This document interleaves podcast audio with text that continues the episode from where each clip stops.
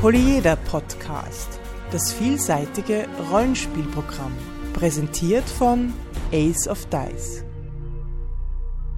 Herzlich willkommen zur sechsten Folge des Polyeder Podcast, fast live aus Wien. Heute zu den Themen Musik im Rollenspiel und Nipajin. Mein Name ist Alexander. Mein Name ist Markus. Gehen wir's an.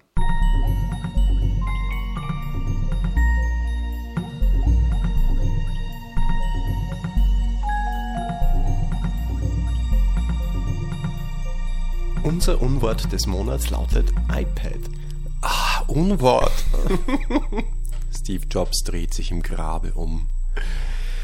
Ja, ich habe ein iPad. Vielen Dank an alle meine lieben Freunde, die da zusammengelegt haben zu meinem Geburtstag und mitgeholfen haben, das Teil zu erstehen. Endlich, endlich. Ich habe mich sehr schwer, schwer getan mit der Entscheidung. Ich suche seit Jahren nach einem Gerät, das es mir ermöglicht, die vielen, vielen Rollenspiel-PDFs, die sich auf meiner Festplatte angesammelt haben, auf wundersame Weise, natürlich alle legal gekauft, zu lesen.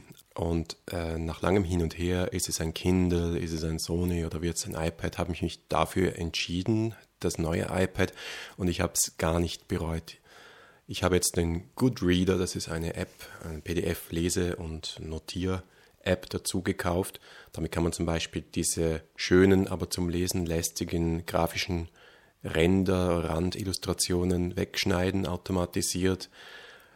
Und natürlich Lesezeichen, Notizen, Markierungen hinzufügen. Das ist unglaublich praktisch. Die Suchfunktion nützen ich kann mir sehr gut vorstellen, ich habe schon damit begonnen, dass ich jetzt nach und nach diese ganzen Systeme, die ich endlich mal spielen möchte, wie zum Beispiel das Doctor Who Rollenspiel oder Little Fears, endlich mal durchlese, endlich mal spiele.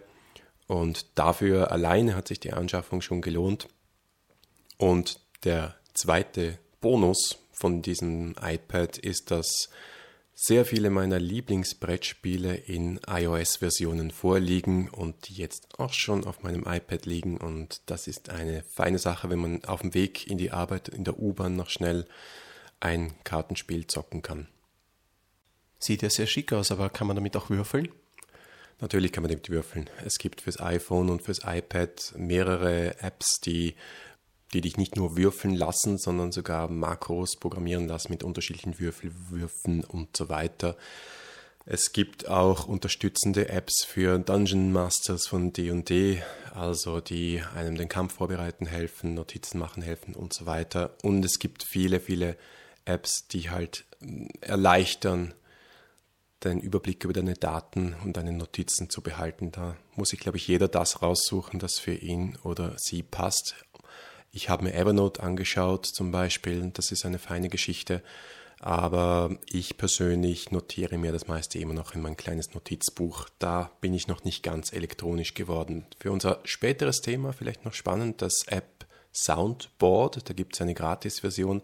Damit kann man Töne und Musik auf Tasten legen und die dann mit einem Tastendruck abspielen. Das wäre vielleicht noch interessant.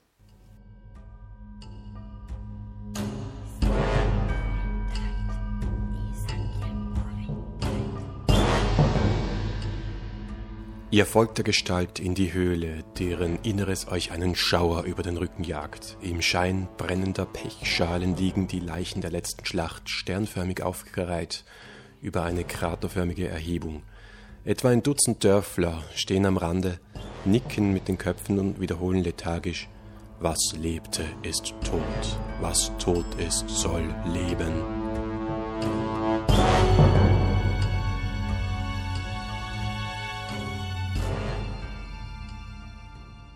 Na, war das cool oder was?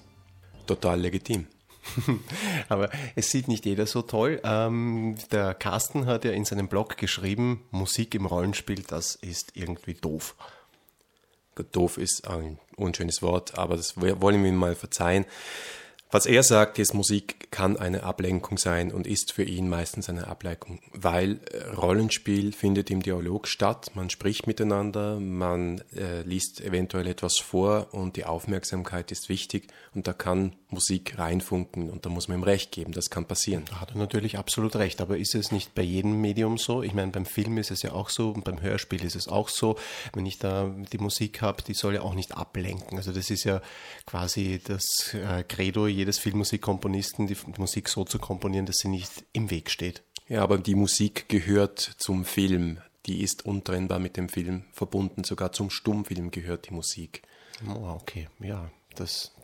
Das ja, ist beim okay. Rollenspiel, glaube ich, nicht der Fall. Man kann sehr gut Rollenspielen ohne Musik auf Conventions mit einem riesen Lärm im Hintergrund, solange die Konzentration und der Fokus da ist, geht das. Aber es ist schon die Frage, kann man nicht in atmosphärischen Momenten oder in atmosphärischen Spielen mit Musik etwas erreichen? Und das, glaube ich, geht schon. Also ich bin auch davon überzeugt, dass das geht. Ähm, aber vielleicht bevor wir da auf die Vorzüge kommen, was für, was für Musik kommt denn überhaupt in Frage? Erstes Kriterium ist für mich, dass nicht gesungen wird, weil die Sprache einfach ablenkt, egal welche Sprache mhm. es ist.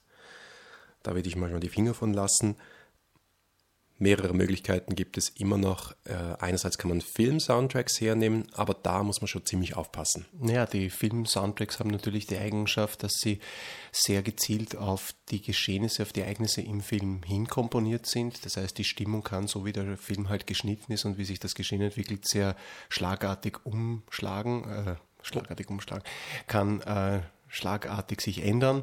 Und auch die Lautstärke damit. Genau, Tempo, Lautstärke, das kann sich alles sehr schnell ändern. Das passt dann im Rollenspiel nicht so gut. Da musst du dir das vorher ganz genau anhören, ob das wirklich passt. Und das ist schon ein ziemlicher Nachteil, weil wir wollen ja dann nicht unsere wertvolle Vorbereitungszeit nur auf Soundtrack hören und zusammenstellen verwenden. Das wäre sicher der falsche Weg. Besser sind da eigentlich Soundtracks von Videogames. Ja, Videospiele haben die Eigenschaft, dass die, dass die Musik mit der Hand, von der Handlung entkoppelt ist, also von den Aktionen des Spiels entkoppelt ist und meistens so komponiert ist, dass auch Übergänge zu anderen Szenen oder zu gewissen anderen Elementen halt reibungslos passieren müssen, können sind, müssen. Sind oft auch Loops, die also so genau. enden, wie sie anfangen und endlos weitergespielt werden können und manchmal sind sie sogar praktisch benamst wie Taverne, Reise, Kampf etc. Und dann gibt es natürlich noch CDs, die extra fürs Rollenspiel komponiert wurden. Ja, wie zum Beispiel von Erdenstern. Ich habe Into the Dark von Erdenstern, also der Horror-Soundtrack, Überraschung. Und noch dazu den Soundtrack zur Mountains of Madness, also Berge des Wahnsinns, Kampagne von ihnen. Mhm. Ist der gut? Ja, vor allem letzterer äh, überzeugt mich sehr. Da gibt es zwar etwas weniger Loops, was mich stört, aber dafür ist es sehr schön thematisch auf die Kampagne abgestimmt und deswegen kann man da richtig schön bestimmte Szenen untermalen, die tatsächlich für die tatsächlich dieser Soundtrack komponiert wurde. Was mich bei diesen Rollenspiel-Soundtracks manchmal etwas irritiert, ist die Qualität der Musik. Mhm. Natürlich können die nicht mit einem Orchester aufnehmen, aber manchmal ist es doch zu sehr Synthesizer. Um noch bei der Cthulhu-Seite zu bleiben, da gibt es auch noch Musiker Cthulhuiana, zwei CDs von denen. Die sind auch sehr, sehr gut von der Qualität her und nicht nur symphonisch, da kann man auch etwas variieren im Stil. Mhm. Und das, was wir am ganzen Anfang gehört haben, was war das? Das war die Araklia Rollenspiel-Musik-CD. Die habe ich komponiert und äh, produziert und die gibt es auch auf RPG Now zum Download.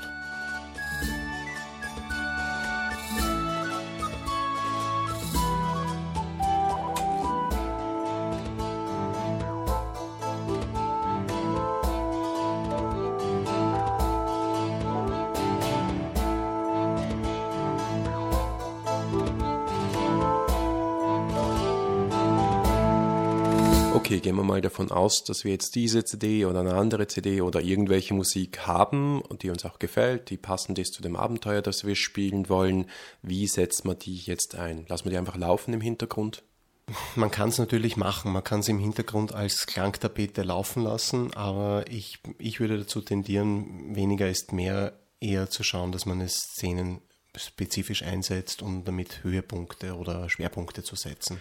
Es hat schon einen Vorteil, wenn man das im Hintergrund durchlaufen lässt, wenn man genug Musik hat, aber das ist im Zeitalter von iTunes und iPods und etc. Äh, kein Problem. Der Vorteil ist, dass die meisten Nebengeräusche weggefiltert werden. Das heißt, möglicherweise ist es statt Ablenkung ein stärkerer Fokus auf das Spiel, wenn im Hintergrund immer so ein bisschen was mitdüdelt. Was für Nebengeräusche meinst du genau? Ja, die Katze und die Nachbarin und keine Ahnung. Ähm, nein, wenn man das Fenster offen hat und vielleicht der Rasenmäher tut, keine Ahnung. Es gibt immer irgendwelche Ablenkungen, die mhm unter Umständen geschluckt werden können von der Musik. Interessant, habe ich noch nie gehört, das Argument. Gefällt mir aber. Für Effekt, wie setzt man das für Effekt ein? Naja, zum Beispiel, um jemanden zu erschrecken.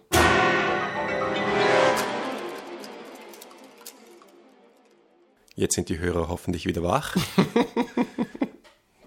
Danke, Alexander. Gern geschehen.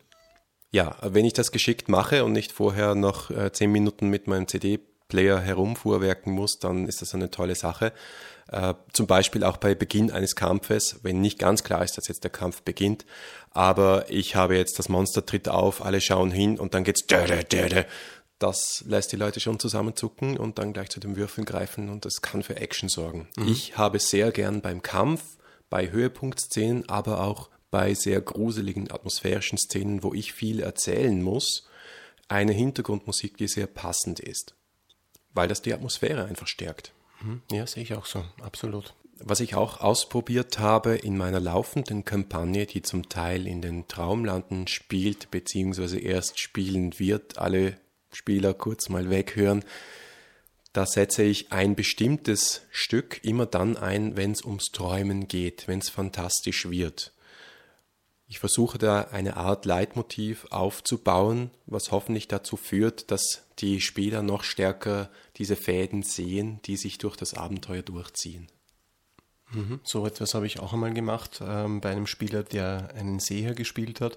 Und immer wenn er eine Vision hatte, äh, kam dann auch diese Musik.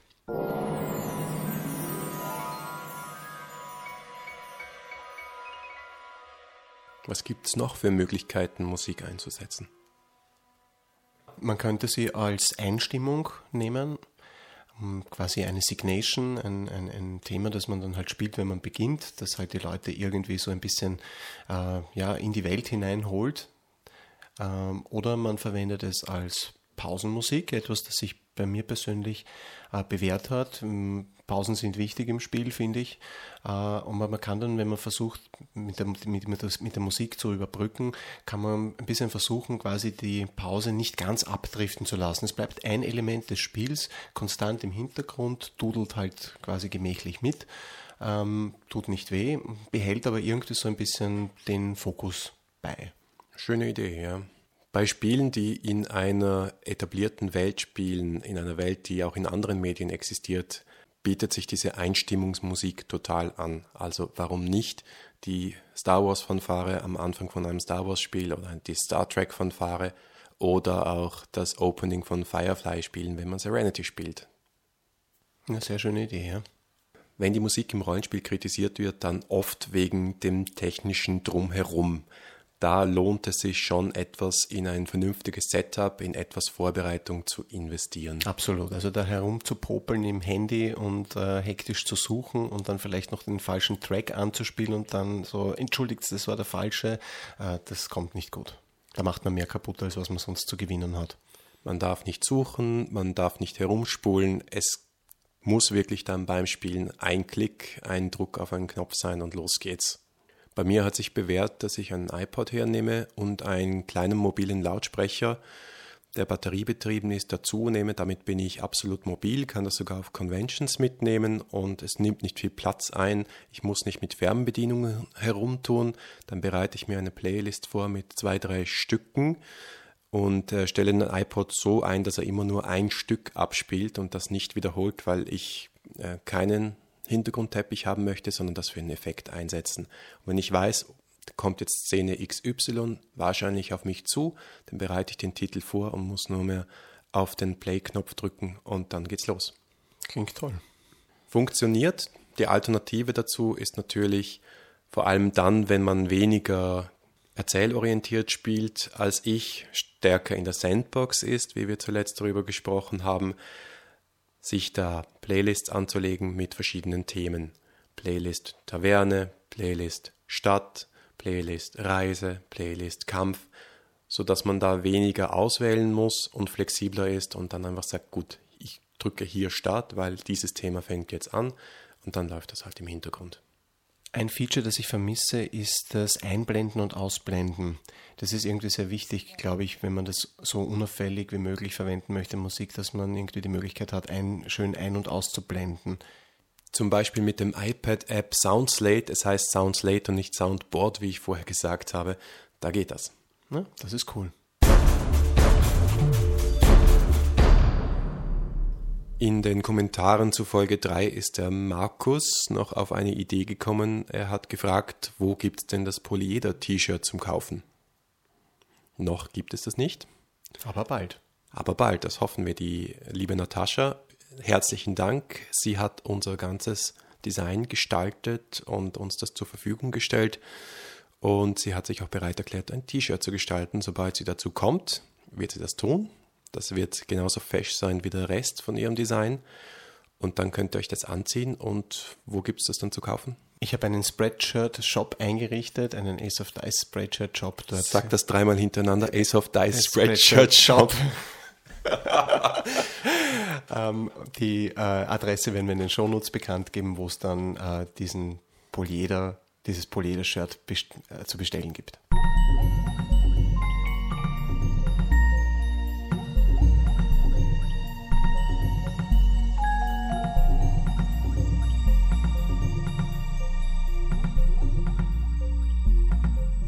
Wie angedroht war Finsterland nicht das letzte österreichische Rollenspielsystem, das wir uns anschauen. Heute nehmen wir in die Hand Nipacin. Du kennst das ziemlich gut, Alexander. Leg mal los. Ziemlich gut ist ein bisschen zu viel gesagt, aber ich hatte die Ehre, da ein bisschen dabei zu sein, als es quasi seine ersten Schritte getan hat. Ähm, Markus Leupold Löwenthal hat es entworfen und geschrieben, ein ehemaliger Mitspieler von mir. Ähm, der seinerseits auch meine Spiele äh, miterlebt hat, wie sie sich entwickelt haben. Und das viele Testen und Erfinden hat scheinbar inspiriert. Er hat sich als Ludus Leonis verselbstständigt und äh, neben Trias und Robin auch eben Nipacin entworfen. Nipacin ist ein freies Rollenspiel und zwar free as in beer. Man kann es kostenlos runterladen. Einzelne Abenteuer dafür sind auch gedruckt erhältlich, aber grundsätzlich ist das ein ganz schlankes, kleines System, das auf wenigen Seiten Platz hat und man sich als PDF runterladen kann. Ja, es ist absolut frei und äh, es gibt nicht mal ein Charakterblatt. Äh, das muss man sich nämlich selber basteln, ist aber nicht so schlimm. Man äh, faltet oder äh, markiert einfach eine Seite, eine A4-Seite, Querformat, in eine linke und eine rechte Hälfte und teilt dann die rechte Hälfte nochmal horizontal. Das heißt, man hat dann einen linken großen Bereich und zwei rechte Bereiche. In den linken großen Bereich schreibt man die Charakteristika des Charakters hinein, also das, was er bisher getan hat, was er darstellen soll. Und äh, rechts oben, jetzt kommen wir zum Interessanten, legt man dann Würfel W4, W6, W8, W10 und W12. Einen dieser Würfel äh, erklärt man zum Widerstandswürfel, das ist sozusagen die Konstitution des Charakters. Und der wandert gleich einmal in den linken großen Bereich zum Charakterhintergrund. Der hat eine andere Funktion und bleibt dann dort auch für den Rest des Spiels. Was steht sonst noch auf dem Charakterblatt? Also Hintergrund beschreibt. Was ist mit Attributen, Fertigkeiten? Ja, die gibt es einmal nicht. Du hast Würfel, aber keine Attribute. Worauf würfelst du dann? Ja, wenn man eine Probe macht, dann würfelt man, äh, dann nimmt man sich einen Würfel, den man verfügbar hat, in der rechten oberen Hälfte und würfelt damit so hoch wie möglich. Man erhält dann einen vom Hintergrund des Charakters abhängigen Bonus oder Malus vom Spielleiter zugewiesen und mit dem erreicht man dann einen ebenfalls vom Spielleiter bestimmten Zielwert oder man erreicht den halt nicht. Es geht also darum, hochzuwürfeln und einen gewissen Zielwert zu erreichen. Also wenn ich Polizist in meinen Hintergrund schreibe, dann kann ich besser schießen. So läuft das. Das würde ich annehmen, ja. Wenn man dann gewürfelt hat und die Probe abgelegt hat, dann wandert dieser verbrauchte Würfel in die rechte untere Hälfte des Charakterblatts. Also quasi von rechts oben wandern die Würfel sukzessive nach rechts unten. Da bleiben immer weniger Würfel oben und man hat daher bei den Proben auch immer weniger Möglichkeiten dann zu wählen. Wenn ich also meinen W12 und meinen W10 schon verbraucht habe und dann nur noch ein W4 und ein W6 zum Beispiel liegt, dann habe ich bei den nächsten beiden Proben nur noch die Wahl zwischen W4 und W6. Das ist ein gewisses taktisches Element da drinnen, dass man sich halt die Würfel einteilen muss.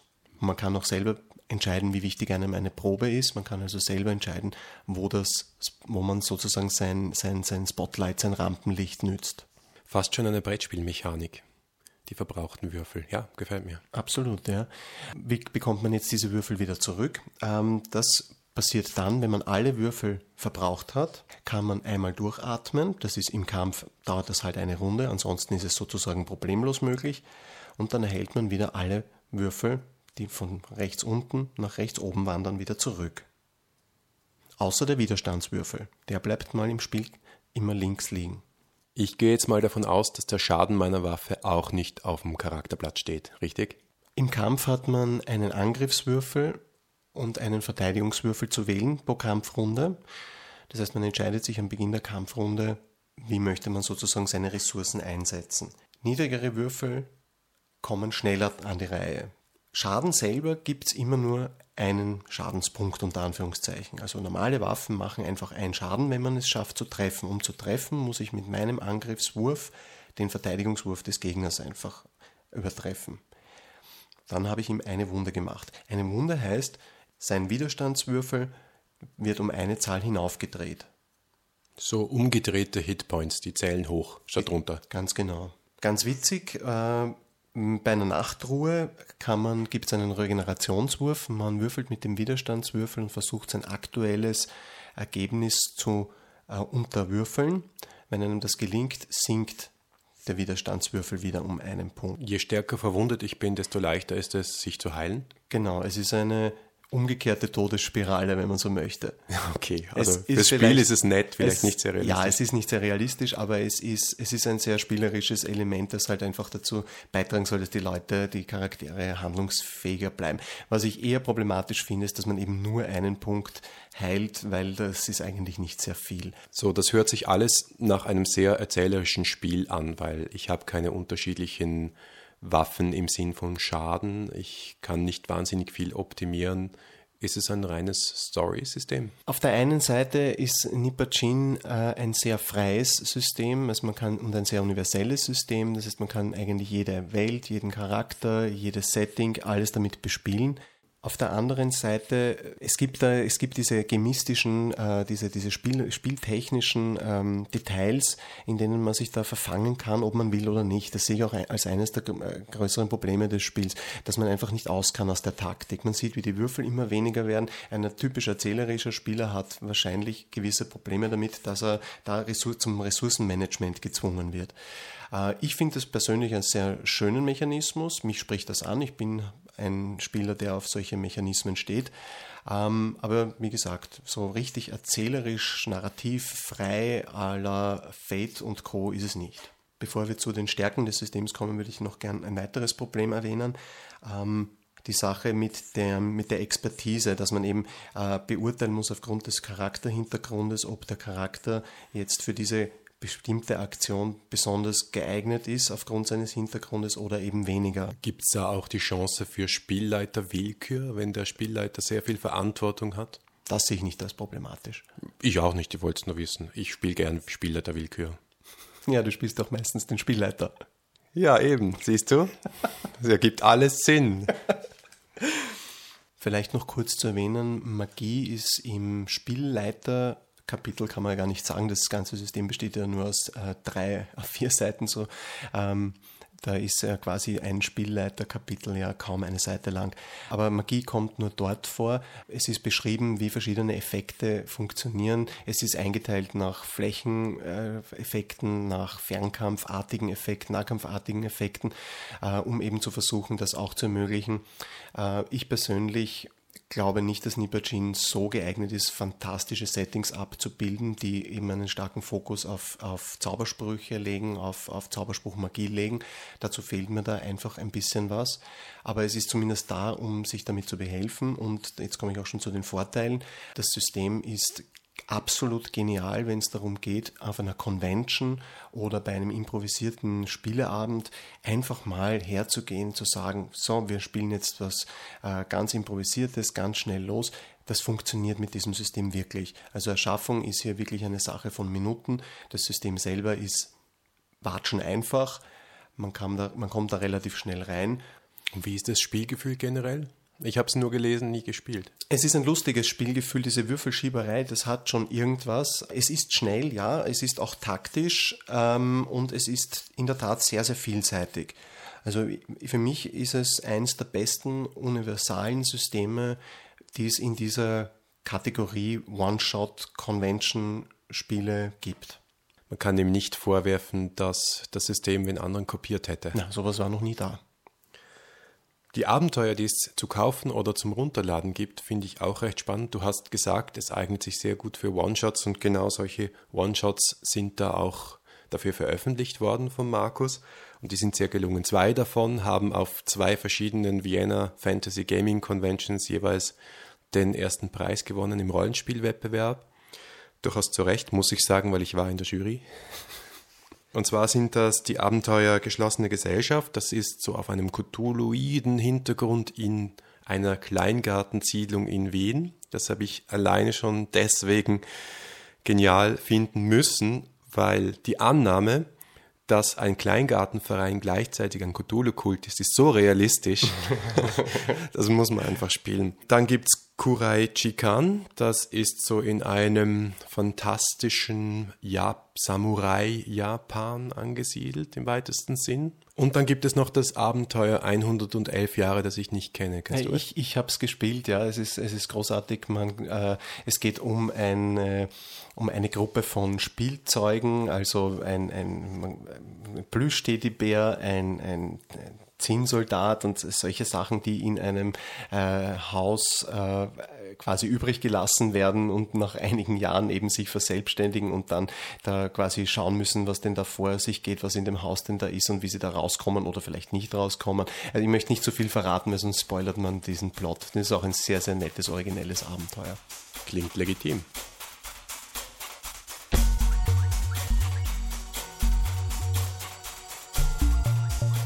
Das war die sechste Folge des Polyeder Podcast. Wir freuen uns wie immer auf euer Feedback unter polyeder at aceofdice.com, auf Facebook, auf Twitter oder im Blog. Danke fürs Zuhören und bis in zwei Wochen.